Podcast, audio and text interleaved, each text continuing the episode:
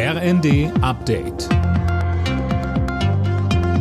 Stündlich neu. Auf den Punkt informiert. Ich bin Tom Husse. Guten Tag. Der chinesische Staatskonzern Costco darf sich in den Hamburger Hafen einkaufen. Wie es aus Regierungskreisen heißt, hat das Bundeskabinett das beschlossen, trotz scharfer Kritik. Am Abend hatte sich auch Bundespräsident Steinmeier im ersten dazu zu Wort gemeldet.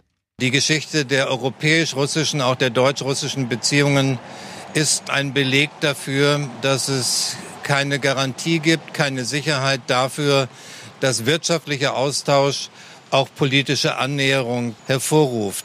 Für die Zukunft heißt das, wir müssen Lehren ziehen und einseitige Abhängigkeiten verringern, wo immer das geht. Das gilt gerade auch gegenüber China. Außerdem hat die Bundesregierung für die Pläne von Gesundheitsminister Lauterbach zur Cannabis-Legalisierung gestimmt.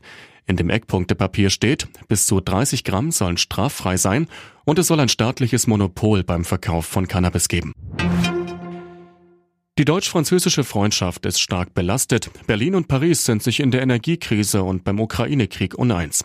Mit Spannung wird deshalb der Besuch von Kanzler Scholz heute bei Frankreichs Staatspräsident Macron erwartet. Mehr von Holger Dilk.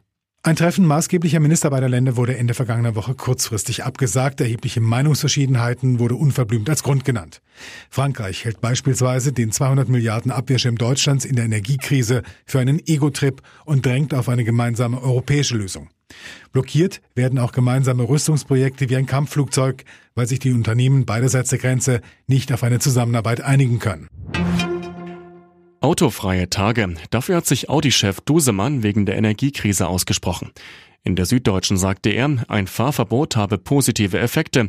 Man könne Energie sparen und auch mal mit dem Fahrrad über die Autobahn fahren. Alle Nachrichten auf rnd.de